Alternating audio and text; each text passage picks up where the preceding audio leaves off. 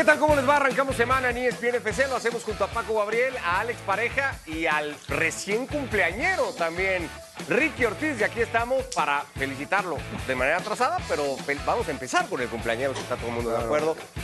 Buenas tardes, Ricky. ¿Cómo andamos? Sí. ¿Qué tal? ¿Cómo están? Muchas gracias. Eh, soy casi más mexicano que usted, el 16 de septiembre. Y sí, ¿Qué más quiere? Y eso sí. Y la verdad es que sí. Por cierto, casi compartes cumpleaños con Mauricio y Mai. No sé si eso, 15 y 16 respectivamente. Cada quien, ¿no? Pero es un halago, un piropo o una anécdota, un dato un- nada una más. curiosidad de estas que trae la vida de repente. No, yo, yo nada más rápidamente un, un- un abrazo a Ricky, un crack que además en día de- eh, tendría que estar descansando. Completamente. Y él trabaja aún en su cumpleaños, mi querido Ricky, felicidades. Al tiempo que vamos viendo ya Así lo que es. pasó en la Liga en España con el Barça y con el Madrid, Alex Pareja igualmente, bienvenido a esta edición de ESPN FC, ¿cómo andas? Muy bien, muy bien. Con Ricky, que ayer ya tuve el placer de poderle abrazarlo y felicitarlo, como también abrazaron a Joao Félix en día de su debut como titular en el Olympic de Montjuic. ¿Qué partido hizo Joao Félix? ¿Merecedor de todos esos elogios que llegaron para el portugués, Alex? ¿O alguno te pareció ya eh, exagerado?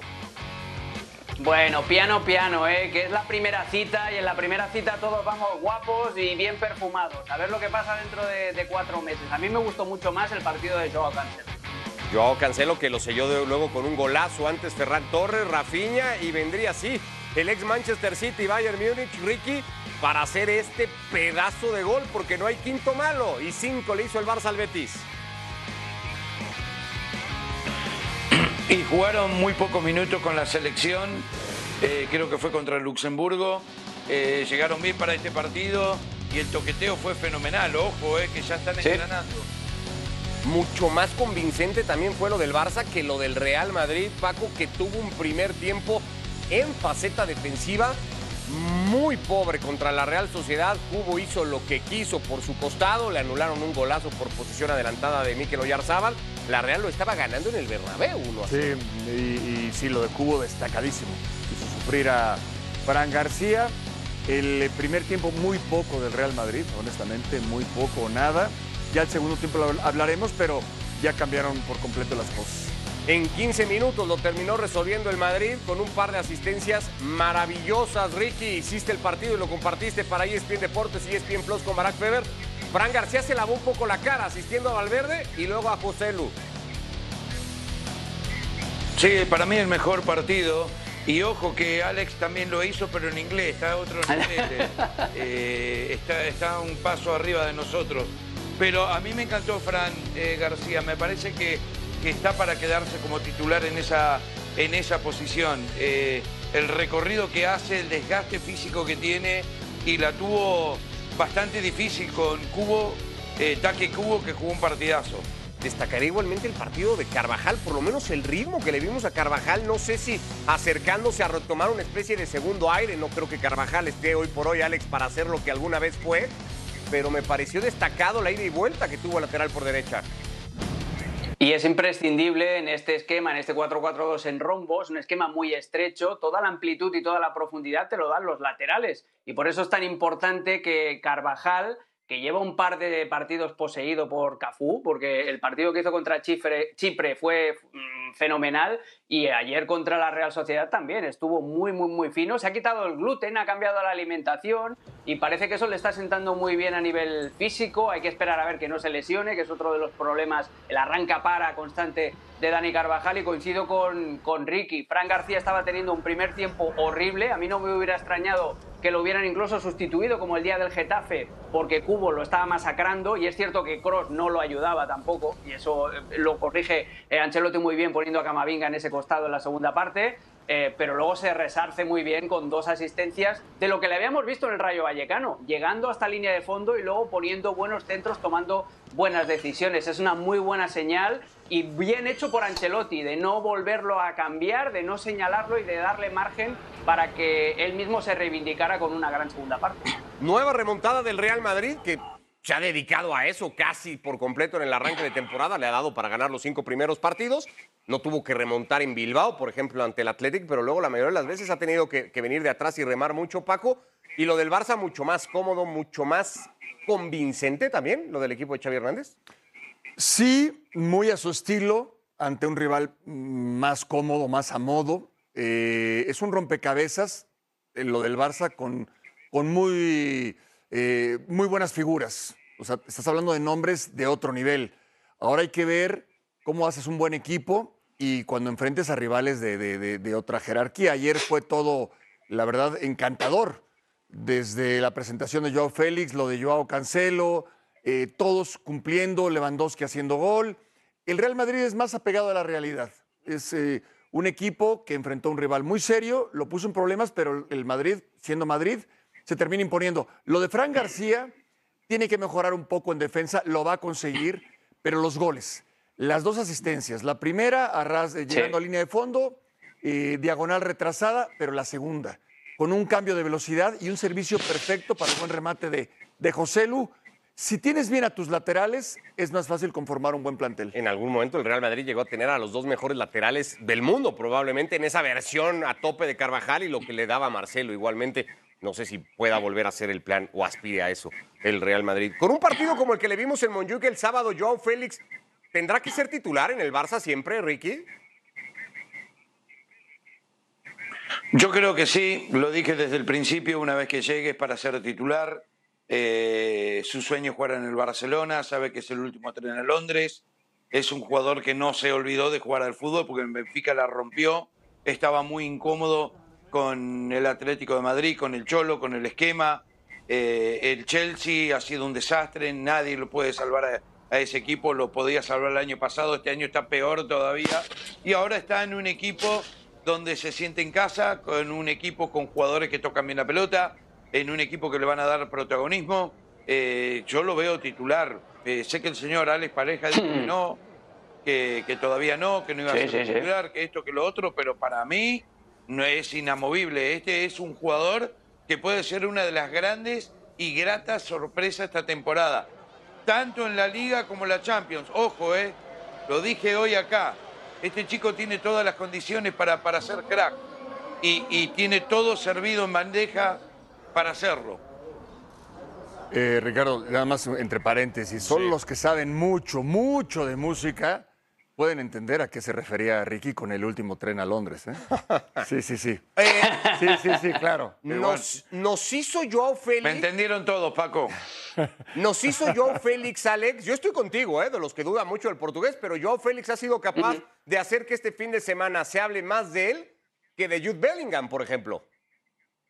Por ejemplo, sí, sí, sí. Y eso es lo que tiene también el, el tema mediático con, con Joao Félix, porque sí, hizo un muy buen partido, pero no lo completa y le dan el premio MVP cuando se lo pueden haber dado a, a cualquier otro, ¿no? El Barça gana presencia mediática con eso y por eso insistía tanto Joao Laporta en su fichaje. A mí me, me sorprendió en positivo, pero hay que ponerlo también en el paréntesis que os decía, que era la primera cita. Y en la primera cita siempre vas guapo, siempre vas bien afeitadito, bien perfumado. Pero no y siempre te va bien, Alex. Pero no siempre te va bien en la no primera siempre cita, te... ¿eh? ojo. correcto, pero, pero tú pones la mejor cara y no la mejor cara que, que- tú sabes que tienes, la mejor cara que la, la otra persona quiere ver, que, que eso, es lo, eso es lo más importante. Y esto es lo que hizo Joao Félix el otro día. Trabajó mucho en defensa, que era lo que, lo que Xavi, que es la cita, eh, le, le- pedía también, buena actitud. Todo eso, eh, cuando arrancas, es muy fácil. El tema es cuando, sí, llega el momento en el que Joao Félix se vuelve otra vez crecidito y empieza a exigir cosas. Ese, ese es el peligro de, de Joao Félix. Pero yo creo que lo hizo muy bien, aguant- entendió muy bien la posición que le pedía Xavi en la punta del cuadrado. Ya veo a Ricky haciendo así que no. Entendió muy bien cuándo mantenerse abierto y cuándo hacer esa doble función de media punta por detrás de, de Lewandowski. Pero, insisto, todo esto el ataque más líquido, más fluido del Barça parte de que Cancelo le da por la derecha una nueva dimensión al equipo. Antes ya sabías que el central por, lateral por la derecha no iba a subir, que se iba a convertir en un central y que todo lo que quería producir el Barça por ese costado dependía del extremo, que habitualmente es Dembélé. Ahora con Cancelo tienes un ataque que por la derecha también te puede funcionar, tienes alguien que te puede meter por dentro y eso de rebote le beneficia también a Joao Félix en el otro costado. Bueno, todo esto llega además en el contexto de, de, debut de Champions. Arranca a partir de mañana. Más adelante haremos una dinámica ya del torneo continental, Paco. Pero así a bote pronto y después de haber visto las cinco primeras fechas de liga, el Madrid le saca dos puntos al Barça. ¿Quién está más completo para encarar Champions? Más allá de los antecedentes muy malos para el Barça, dos años consecutivos quedándose en fase de grupos. Pero al día de hoy, ¿cuál de los dos está más completo para encarar el torneo? Es buena, es buena. Ah, eh, las contrataciones del Barça mm, me parecen muy buenas, muy buenas en lo individual. Volvemos a lo mismo. Hay que ver cómo hace funcionar Xavi a este equipo. O sea, cómo estas eh, individualidades las puede convertir en un equipo de élite para competirle a los grandes de, de Europa. En el Real Madrid tiene una ventaja. Eh, Ancelotti es mucho más mesurado. A él no le importa ganar 1-0, no le interesa ser espectacular y tiene buen equipo, que además lo conocen perfectamente bien a él. En el caso de Benzema, que es ins- insustituible, bueno, pero ha buscado la manera ahí. Hay que ver cuando regresen los jugadores para la etapa importante de Liga y de Champions, cómo van a estar. Pero yo veo más dentro de una realidad veo mejor al Real Madrid. El Barça todavía hay que esperar a que funcione como equipo. Ok. Ricky, si esto fuera, digamos, una carrera de Fórmula 1 y se acomoda la parrilla de salida, ¿coincides? ¿El Madrid arranca adelante del Barça?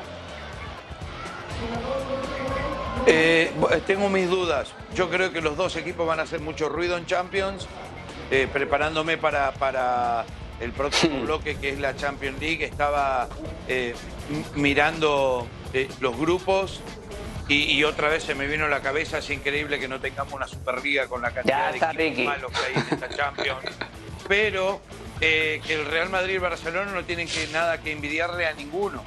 A ver, eh, yo creo que son dos equipos que están muy bien, dos equipos que, que tienen buen plantel, eh, que tienen buen banco. El Real Madrid podemos decir, continúa, no tiene nueve, no tiene nueve, no tiene nueve, ganó cinco de cinco. Y, y al final del día todavía no, no está Vinicius o, no, no volvió y no va a volver hasta fin de mes.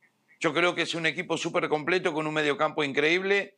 Eh, Kepa está demostrando ser un arquero de altísimo nivel, eh, que era la preocupación ante la ausencia de, de Courtois, que era una baja muy importante. Y por el otro lado, la experiencia, por ejemplo, de Gundogan, más lo que traen los portugueses, eh, más un arquero muy, muy sólido, más un recambio eh, buenísimo con un Lewandowski que todavía está al 50%, que se levanta, chao, Ferran Torres haciendo goles. Eh, me parece, me parece que los dos están para ser Pero candidatos. elige uno, Así elige uno. digo, ¿eh? Ricky, elige Va a uno. ser muy difícil eliminarlo. Ricky lo quiere dejar ahí, ¿no? Un poco así. Sin que me adelantes demasiado, Alex. Es porque que, insisto- a ver. Sí. No, dale, dale, Ricky, porque vi que te ibas a animar a elegir uno. No, no, van a tiempo extra y a penales, y ustedes saben que a penales ya es, es como. Pasa una cualquier cosa. Eh, eh, es una Sí, suerte. A penales gana Argentina.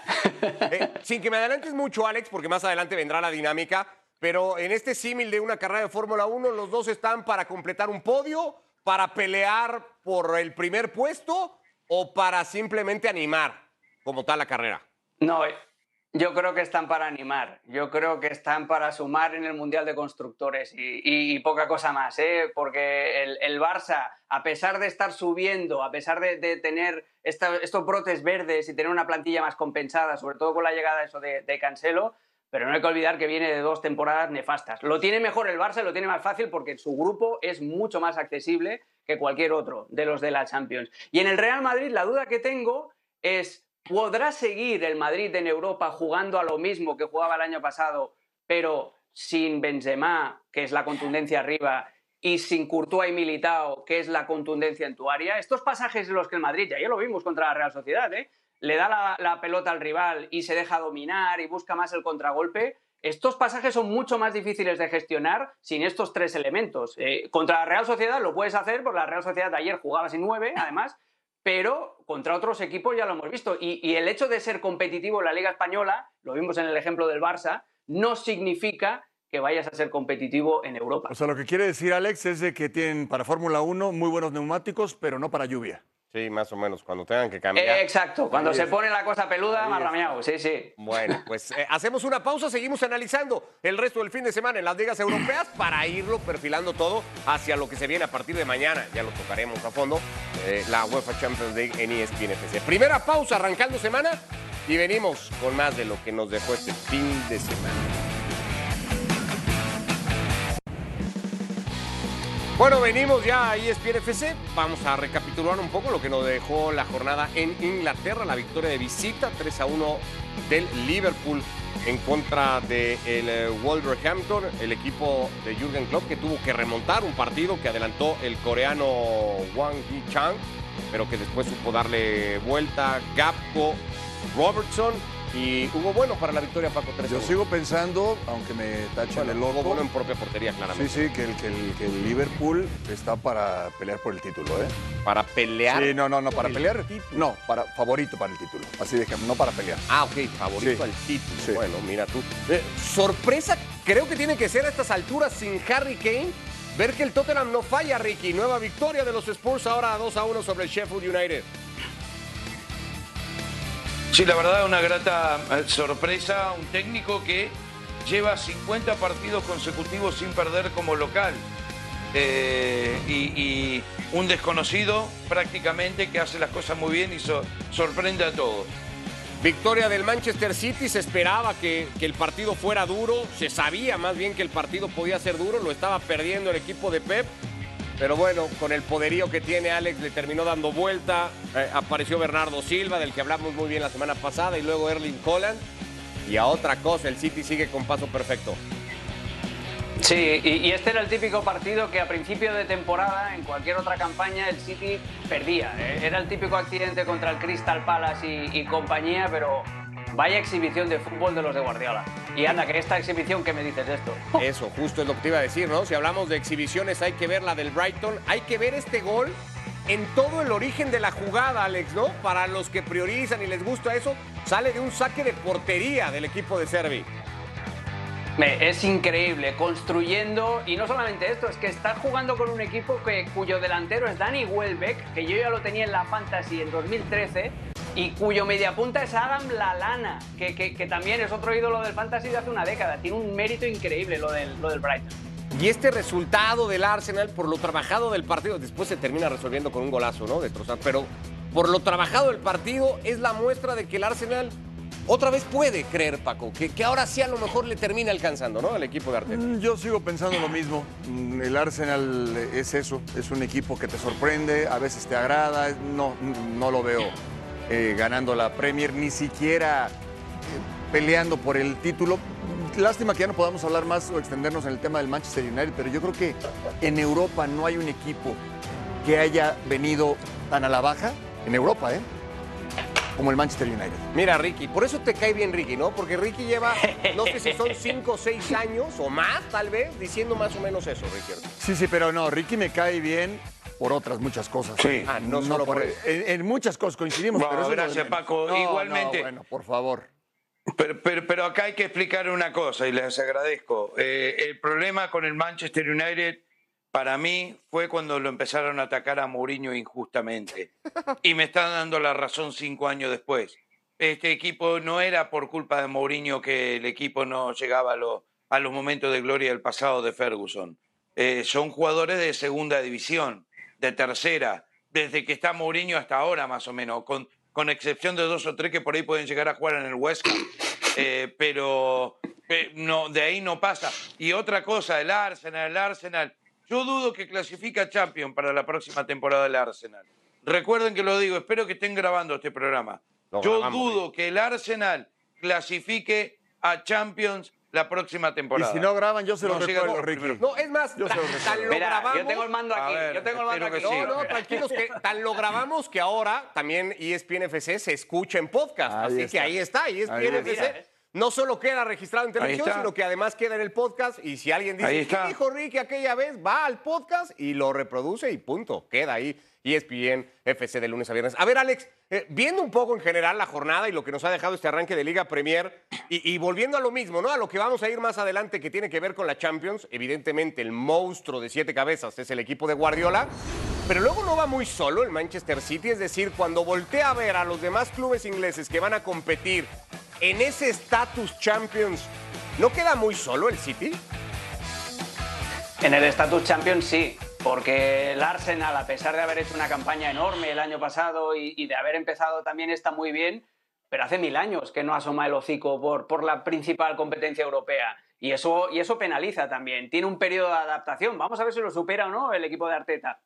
Pero tienes ese peaje eh, que pagar. Lo mismo podemos hablar del Newcastle, que, están emocionadísimos mañana porque vuelven a la Liga de Campeones. Entonces, sí, a la hora de, de los posibles candidatos a decir, ah, en la Premier, o sea, de Champions de la Premier, el City está a mucha diferencia del, resto y se la ha ganado, porque es que el año pasado ganó la Champions y ganó el, triplete. El tema en, ya otra vez volviendo a lo de la Premier League, yo estoy con Paco, que creo que este Liverpool va, a volver a, subir para arriba. Me encanta el, el, juego del Tottenham, que ya se ha desatado, ya se ha quitado ya todos los lazos con el pasado, con los equipos defensivos, con las defensas de tres centrales. Ahora vuelve otra vez a intentar tener un fútbol ofensivo y sobre todo le ha cambiado la cara a esa defensa. Ya no está Hugo Llorí, ya no está Weidel, ya no están todos esos tótems que pesaban muchísimo, pero es que el City yo es que no lo veo, no lo veo fallando. Y es lo que os decía, normalmente el City de Guardiola le da un poquito de ventaja a sus rivales en los arranques de temporada, donde no ha acabado de empezar del todo bien, el típico partido tonto que perdía en la cancha del West Ham contra el Crystal Palace, etcétera, etcétera. Y ahora no lo ves. Ahora ves un equipo que sigue con la tónica del año pasado. Entonces, eh, eso asusta, asusta a los rivales. Y lo del Manchester United es un... Yo no entiendo por qué Ten Hag ha renunciado a sus principios futbolísticos. El, Manchester United de Ten Hag el año pasado quería ir a... Porque no tiene los jugadores. le falta Fellaini, ¿no? Que como tenía ahí el, bueno de, de, Mourinho, uno de tus jugadores favoritos, Ricky. Sí, sí, algo así. Bueno, pues Mourinho ganó tres títulos con el Manchester City, dos mil millones de euros menos de lo que han gastado desde que se fue. ¿De qué hablas? Qué fenómeno eres, Ricky. ¿Y eso qué? Eh, pero es la verdad. Eso que no vamos a hablar mucho del 7 a 0 de la Roma Empoli ayer, porque entonces aquí nos tiramos 40 minutos hablemos, hablando, de Mourinho. No, no, hablemos de La vuelta olímpica dio Ricky ayer. Cinco partidos de liga se han jugado en Francia en el equipo de Luis Enrique, empató dos, perdió el más reciente en casa ante el eh, Nice. Tiene un par de victorias, sí, es cierto, una importante contra el Lyon, que fue muy Decilo, Ricardo. ¿Perdón, Ricky? Decilo, decilo. ¿Qué? La culpa de Messi, para vos todo la culpa de Messi. No, ¿qué va a ser la culpa de Messi? Esa es la realidad de un equipo que creo no, no, no da garantía de nada. Se le echa la culpa a todo lo demás. ¿Y por qué va a ser culpa de Messi si Messi ya no está ni siquiera en el Paris Saint Germain? Lo que sí no sé a quién van a. Porque. Reggie. No, dale. No, no. Y siempre le echás la culpa a Messi. Pensé que, le, no, que no te enteraste que se fue del París De haber estado Messi. Como no se habla de él. No, de haber estado Messi, muchos dirían, bueno, Messi no es capaz de sacar este, esto adelante. No sé si la pregunta es, ¿a quién le van a echar la culpa ahora? A mí me gusta que pase esto, ¿eh? A mí, a mí me, parece más apegado a la realidad. O sea, ahora. Que pase este arranque desastroso. Es un arranque no, No, no, de que es que es que eh, la liga del Paris Saint Germain, la vida del Paris Saint Germain dependía todo de la Champions. Entonces, la liga, la copa era lo de menos. No, tiene que competir, tiene que pelear, tiene que luchar. Hoy el líder es otro. Hoy está ese liderato en manos del Mónaco, bueno, que pelee por él, que en su momento juegue la Champions, vamos a ver cómo le va, pero que sea algo más apegado a la realidad. Era ilógico, irreal lo que vivía este equipo, plagado de figuras, llegando a instancias en la Champions donde, bueno, ya llegó a una final, pero eh, todo lo demás era, pues, muy tranquilo, ¿no? Era como que, bueno, no importa lo que juegue, lo va a ganar. No, esto es más apegado a la realidad. A mí me gusta lo que está viviendo el Paris Saint Germain. Pero ¿es una realidad de campeonato o es una crisis de equipo lo que tiene el, conjunto Luis Enrique Alex? Es una crisis de equipo y tiene una fácil explicación. Eh, ¿Qué tipo de pretemporada ha hecho el Paris Saint Germain? Si se dejó a Mbappé entrenando con los no deseados y Mbappé tiene que ser la piedra sobre la, que gire todo el equipo. ¿Cuándo han llegado las incorporaciones? ¿Cuándo ha llegado Dembélé? ¿Cuándo ha llegado Gonzalo Ramos? ¿Cuándo han empezado a trabajar juntos? Hace muy poco. El, problema del Paris Saint-Germain es que arranca desde mucho más atrás que el resto de sus competidores en la Liga y sobre todo en, la Liga de Campeones. Pero este equipo se va a hacer a la medida de Kylian Mbappé contra el Niza. A Mbappé se va contento porque mete dos goles. El equipo además sufre los males más previsibles. El primer gol del Niza es un error de Mbappé que intenta driblar muy cerquita de su área y pierde la pelota. Vimos a Dembélé hacer de Dembélé, tiene un contraataque clarísimo en la primera parte y envía el balón a los Jumbos. Es decir, yo creo que eh, se tiene que ir eh, este equipo ajustando y Luis Enrique va, a em, empezar a, apretar tuercas, a, mirar cositas, pero el problema es que va a ser muy, pero que muy eh, fácil de, ofender en los contragolpes. Sobre todo si Skriniar no se pone en forma. Skriniar ayer corriendo hacia atrás resoplaba como un búfalo, está muy fuera de forma. Bueno, pues vamos a ver qué puede hacer el Paris Saint Germain. Antes de meternos ya a la dinámica de Champions, vamos a repasar lo que dejó también la jornada en Italia, destacando el derby, que jugaron el Inter y el Milan. Eh, eh, Ricky, los dos llegaban invictos en las tres primeras fechas, habiendo marcado ambos ocho goles, mucho más sólido en defensa el Inter, que le pasó por encima como rodillo al equipo de Stefano Pioli. Sí, porque es mucho más equipo y al final lo eliminó de la semi de Champions el año pasado eh, sin ningún tipo de problema y ahora con otro golpe de, autoridad. Al final del día el Inter eh, tiene, tiene un equipo muy bien armado, sólido en todas sus líneas, eh, con un Lautaro Martínez que está muy bien, con un Varela que está increíble, que se le fue Skriniar, que se le fue Lukaku, que se le fueron jugadores importantes y sin embargo sigue siendo un equipo de, de, primer nivel. Onana, a ver, eh, eh, eh, es, increíble lo que está haciendo el Inter. Así que es un equipo que para mí es el gran candidato en Italia y que va a hacer ruido otra vez en el campeón. Así lo terminó demostrando. Gran partido de Marcus Turán, un gol de bandera. Gran partido de Lautaro. Podría parecer que no, porque no marca el argentino. De hecho, no patea el penal, una decisión que incluso podría haber sido rara. Lo cobra Salanoglu, pero en general el Inter mucho, Paco, mucho mejor que el Milan. Sí, uno de los peores partidos, por ejemplo, de Teo Hernández, ¿no? en, defensa desde el primer gol que pide que le hagan falta. Eh, pero más allá de los errores puntuales y eh, individuales, sí, lo del Inter, el Inter da un golpe de autoridad, muestra de qué está hecho. Recordemos que llegó a la final de la Champions el torneo anterior. Entonces, sí, creo que es el eh, máximo candidato para buscar el, escudeto y a pelear, a pelear nada más, a pelear o intentar conseguir algo en Champions. Mm, veo a varios equipos por encima de él para ganar el título continental. Bueno, pues ahora sí, hacemos una pausa, les damos tiempo a ustedes también para que vayan a lo mejor por papel, por lápiz y que participen con nosotros. Volviendo de la pausa en ESPN FC y como dice Enrique, que prendan la grabadora, hacemos pronósticos de Champions que arranca mañana, habiéndole dado ya un poquito de contexto a la previa del fin de semana y a lo que pasó en las principales ligas de Europa. Regresamos a ESPN FC, estos son los últimos 10 campeones que ha tenido la UEFA Champions League. El Real Madrid tiene 5 de esos últimos 10 títulos. El Manchester City busca repetir como campeón en un torneo en el que, por lo general, si no te llamas Real Madrid, suele ser muy complicado repetir. Chelsea, Bayern Múnich, Liverpool y Barcelona. Los otros equipos que han sido capaces de ganar el torneo básicamente para ingleses y españoles, salvedad de lo del Bayern durante una Me gusta mucho este ejercicio. ¿eh? ¿Te gusta? Sí. Lo vamos a dividir en dos partes. Vamos a poner en un frente a frente a Ricky y a Alex y luego jugaremos tú y yo uh. la dinámica. Con tres categorías. Básicamente buscamos al equipo que será decepción, al futbolista que ven ustedes como potencial figura del torneo y al campeón, en decepción pueden individualizarlo o ir a lo colectivo, ¿no? Un equipo o si creen que algún futbolista se va a quedar demasiado lejos de la expectativa que genere. Dicho eso, arrancamos, Ricky, con la decepción primero. Eh, Mbappé. Mbappé va a ser la gran decepción. No quiere jugar más en el Paris Saint-Germain. Es un problema para el equipo. Eh, los compañeros ya no lo aguantan más.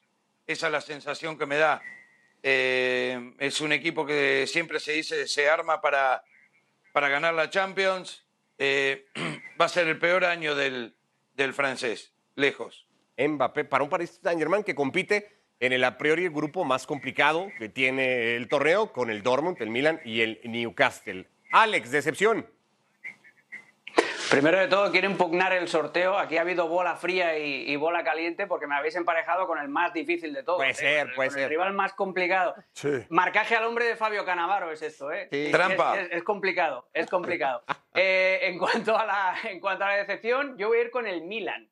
Eh, no solamente por lo que vimos ayer en el derby de la Madonina, sino porque va a ser muy difícil, si no imposible, que llegue a repetir lo del año pasado en semifinales y está en el grupo de la muerte además y tiene una defensa que no, no da la talla. El, problema del Milan es ese, el centro del campo hacia adelante, a pesar de haber perdido a Tonal incluso, ¿eh? pero tiene uno de los cinco mejores jugadores europeos, que es, que es Leao. Eh, tiene a Samu Chukwese, que es un nuevo fichaje. Pulisic, si le encuentra la posición, puede rendir. Eh, Giroud sigue siendo garantía en, en partidos importantes pero del centro del campo para atrás es una lágrima, es una defensa que está muy mal coordinada, independientemente de, de quién juegue. Y, sobre todo en el costado izquierdo tienes un agujero tremendo, porque Teo Hernández es increíble para atacar, pero para defender pues deja mucho que, desear. Para mí la decepción va a ser el Milan.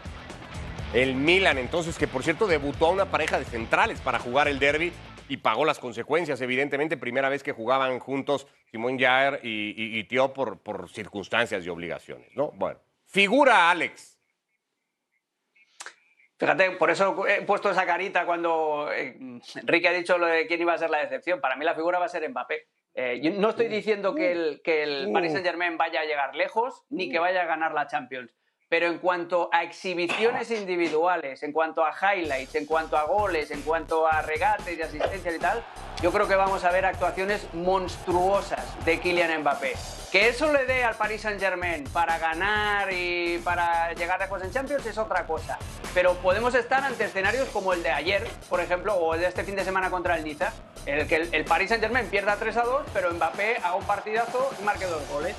Yo creo que en cuanto a números, va a estar ahí teta a tete, cabeza con cabeza con Holland a ver quién marca más goles y en cuanto a producción de highlights va a ser único esta, esta temporada en Mbappé. Bueno, acá también se escuchó ya en la mesa de parte de Paco un ¡uh! Es que es, eh, esto es algo inédito, es algo, a ver, insospechado. es como si de un torneo dijeras, este equipo va a ser campeón y el otro dice, no, es que este equipo va a descender.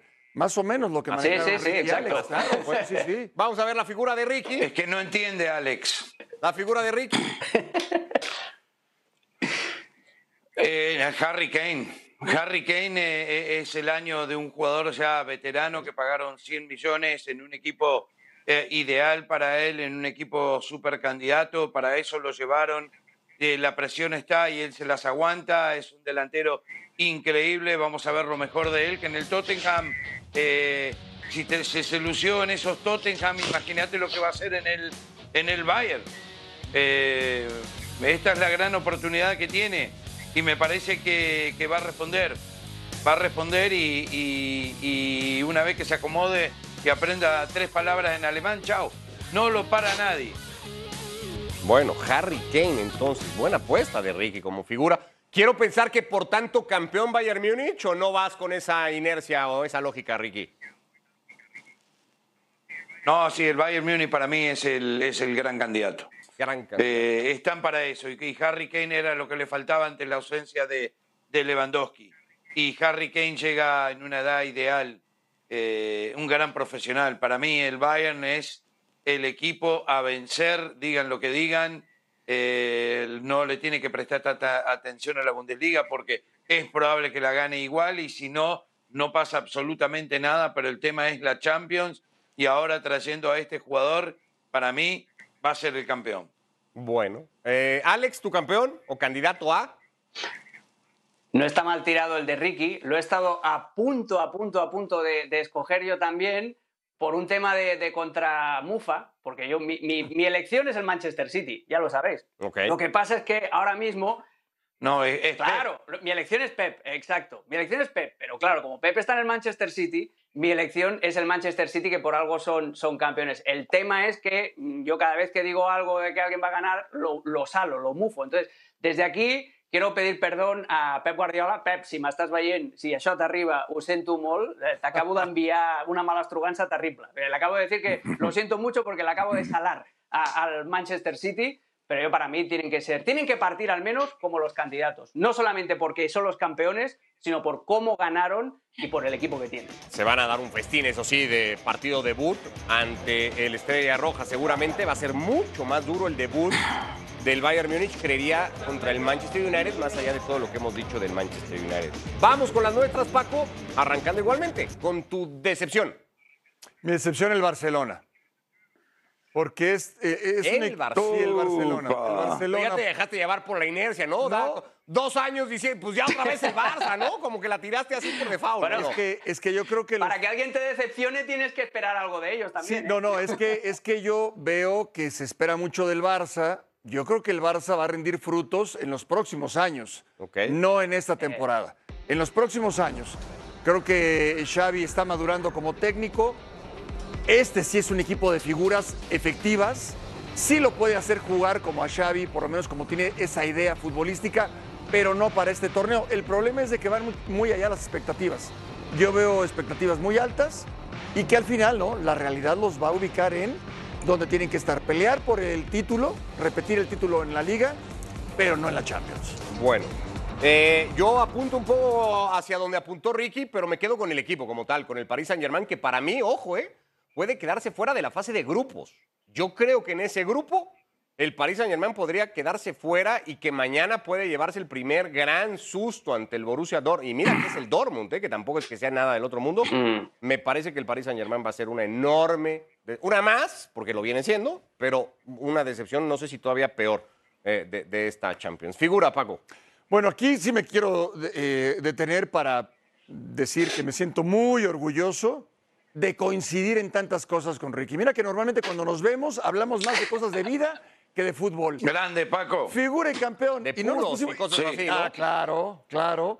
A ver, no nos pusimos de acuerdo y lo produ- la producción lo sabe perfectamente. Figura y campeón, Harry Kane, Bayern Múnich. Por los mismos motivos que dijo Qué grande, Paco. Tal cual. Para mí las mejores contrataciones de este torneo no son las del Barcelona, son las del Bayern Múnich con eh, Kim Min-jae en la defensa y con Harry Kane. No hay- Eso es un Sigue amigo. sin arquero, ¿eh? No, Sigue no, sin arquero eh, el, el está Bayern. bien, está bien. Ese es un punto, Alex. Ese es un buen punto, pero no hay ningún, no hay mejor sustituto para Lewandowski que Harry Kane. Totalmente. Bueno, en eso vamos a estar de acuerdo. Yo arrancaría con el campeón coincidiendo igualmente, voy con el Bayern Múnich. Eh, Lo tenía de campeón el año pasado y, y- y terminó decepcionando. Me parece que este año vuelve a ser un gran candidato con un futbolista como Harry Kane. Pero con figura me voy a quedar con Erling Holland. Creo que en, en los planos individuales eh, Holland Oh. la va a volver a romper, sobre todo porque nos fijamos mucho en el número de goles. Creo que Holland va a marcar muchos desde la fase de grupos. Volverá a ser, como viene siendo el futbolista que más rápido llegó a los 15 goles, a los 20 goles, a los 25, a los 30 y a los 35 que tiene actualmente. Va a ser el futbolista más joven en llegar a los 40 porque va a pasar los 5 goles sin problema. Va a seguir rompiendo marcas. Le quedan muy lejos los 149 de, de Cristiano, pero ya no le empiezan a quedar tan lejos cifras de futbolistas como Eto'o, como Henry y como muchos de estos, ¿eh? que ya jugaron este torneo y Holland ya los empieza a ver. Ahí yo creo que, que a nivel individual y a nivel marcas y cifras, lo del noruego va a volver a ser brutal esta temporada y va a ser Sí, sí. locura para mí, ¿eh? con el Manchester City. Bueno, grabadas y anotadas quedaron, Ricky, para que luego no haya dudas y que la gente también nos marren de las suyas en el hashtag. Espero de que sí. Tus pronósticos para la Champions que arranca mañana y que estaremos contando aquí en la mesa de ESPN. Pausa y venimos. La Salernitana ante el Torino o Guillermo Ochoa en acción. Es un poco lo mismo.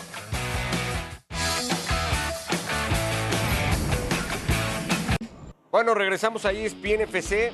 3-0 perdió la Salernitana en casa ante el Torino. Paco, Sí. con Guillermo Ochoa como titular. Sí, pues, por tanto, venía de recibió recibir tres goles con la selección, el, el tercero un grave error. Acá, bueno, aquí no hay mucho que Y de hacer. perder previo al parón, fecha FIFA, igualmente el primer partido que habían perdido contra Leche, ¿no? De Cierto, visita. cierto. Aquí, eh, para mí, en el tercer gol sí tiene que ver. Y, y bueno, es la misma historia con, con Memo, ¿no? Eh, claroscuros eh, en, en equipos y en la selección. Aquí me parece que sí tiene que, Esta, ¿no? Sí, que es ver. más sí, claro de todos. Sí, y bueno, El segundo también puede dejar alguna duda, pero También. este sí, ¿no? Eh, Este. En los tres. Sí, en los acuerdo. tres. Tú en los tres le cargas la mano, Alex.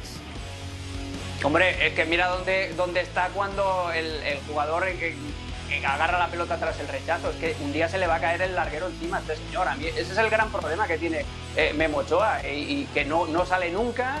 Y sobre todo también es que ya no solamente es no salir, es que se permite segundas jugadas. Yo para mí tiene responsabilidad en los tres goles y, y me sabe mal porque Memo Ochoa es un arquerazo, pero hoy no estuvo, hoy no estuvo nada afortunado. Es el cuarto partido en el que recibe cuando menos tres goles desde que llegó a la Salernitana, Bueno. siendo lo más escandaloso aquel de Atalanta de la temporada pasada. ¿Es un arquero todavía de garantías para el fútbol italiano, Ricky? ¿Para un equipo como la Salernitana? A ver, juega en un equipo que, juega para salvarse del descenso. Yo lo que veo es que cada vez que le hacen un gol lo crucifican a Ochoa. Para mí es un gran arquero. Eh, ha salvado eh, eh, millones de veces a la selección, a la Salernitana para mantenerlo en primera división. Es un equipo muy flojo, es un equipo que no presenta absolutamente nada. Y, y- y le patean 250 mil veces Le han pateado arco, tres no veces hoy al arco, Ricky. de que Tres no veces le han pateado al arco hoy.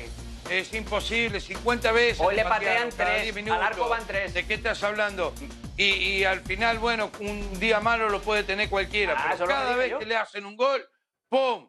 Le dan No. caño, especialmente usted, señor. No, no, no, no. A mí, eh, me, a mí me parece Usted que no me escucha, está- Ricardo, pero lo primero que dije al final de mi Va intervención a pelear fue, por el Es descenso. un gran arquero, pero hoy no tuvo su día. Esas fueron mis últimas palabras en la intervención. Pero hoy, si miras las estadísticas, el Torino tiene tres tiros al arco y tres goles. Y yo, sinceramente, sin querer, ya sabéis que yo yo doy mi opinión sin prejuicios. Y hoy, hoy, yo creo que Ochoa podría haber estado mucho más afortunado en los tres goles.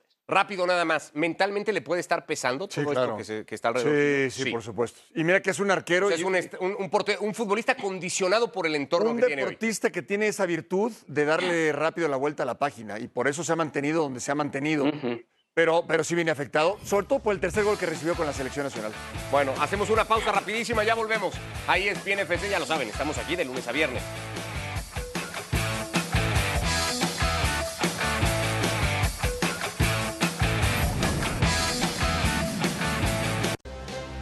Volvemos ya para despedir esta edición de ESPN FC. España ha dado a conocer su primera convocatoria en selección femenil post título del mundo para enfrentarse a Suecia y a Suiza.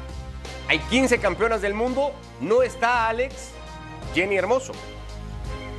No, la han querido preservar y ha sido lo único bueno que ha hecho la Federación Española, que ha convocado a un montón de futbolistas que ya habían expresado públicamente que no querían ir. Además, las han convocado fuera de, tiempo y, ese es el argumento a que, al que las jugadoras se van a agarrar. Alexia Putellas ha publicado un comunicado en el que recuerda que ni ella ni sus compañeras querían ir a la selección española si no se arreglaban los cambios estructurales que ellas reclamaban. En la Federación Española tienen la ley de su lado, porque la ley en España te obliga, incluso te pueden sancionar quitándote la ficha, a ir con la selección española. Entonces, cuidado porque hay que darle seguimiento. Este culebrón todavía no ha acabado. Veíamos la cronología de hechos desde el título a todo lo que lamentablemente ha pasado y de lo que se ha hablado, muy poquito de fútbol y sí de muchísimos temas eh, alrededor de, eh, casi todos marcados por el escándalo que significó la acción de Luis Rubiales. Así llegamos al final de esta edición de ESPN FC, así estamos igualmente arrancando semana. Abrazo, Ricky, gracias. Gracias, señores, siempre un placer. Abrazo, Alex, gracias, Paco. Abrazo. Que vaya todo muy bien. Abrazo, amigos. De semana para todos. Y ESPN FC, 3 de la tarde de lunes a viernes. Y ahora también en la versión de podcast. Ya lo saben. Que les vaya muy bien. Gracias.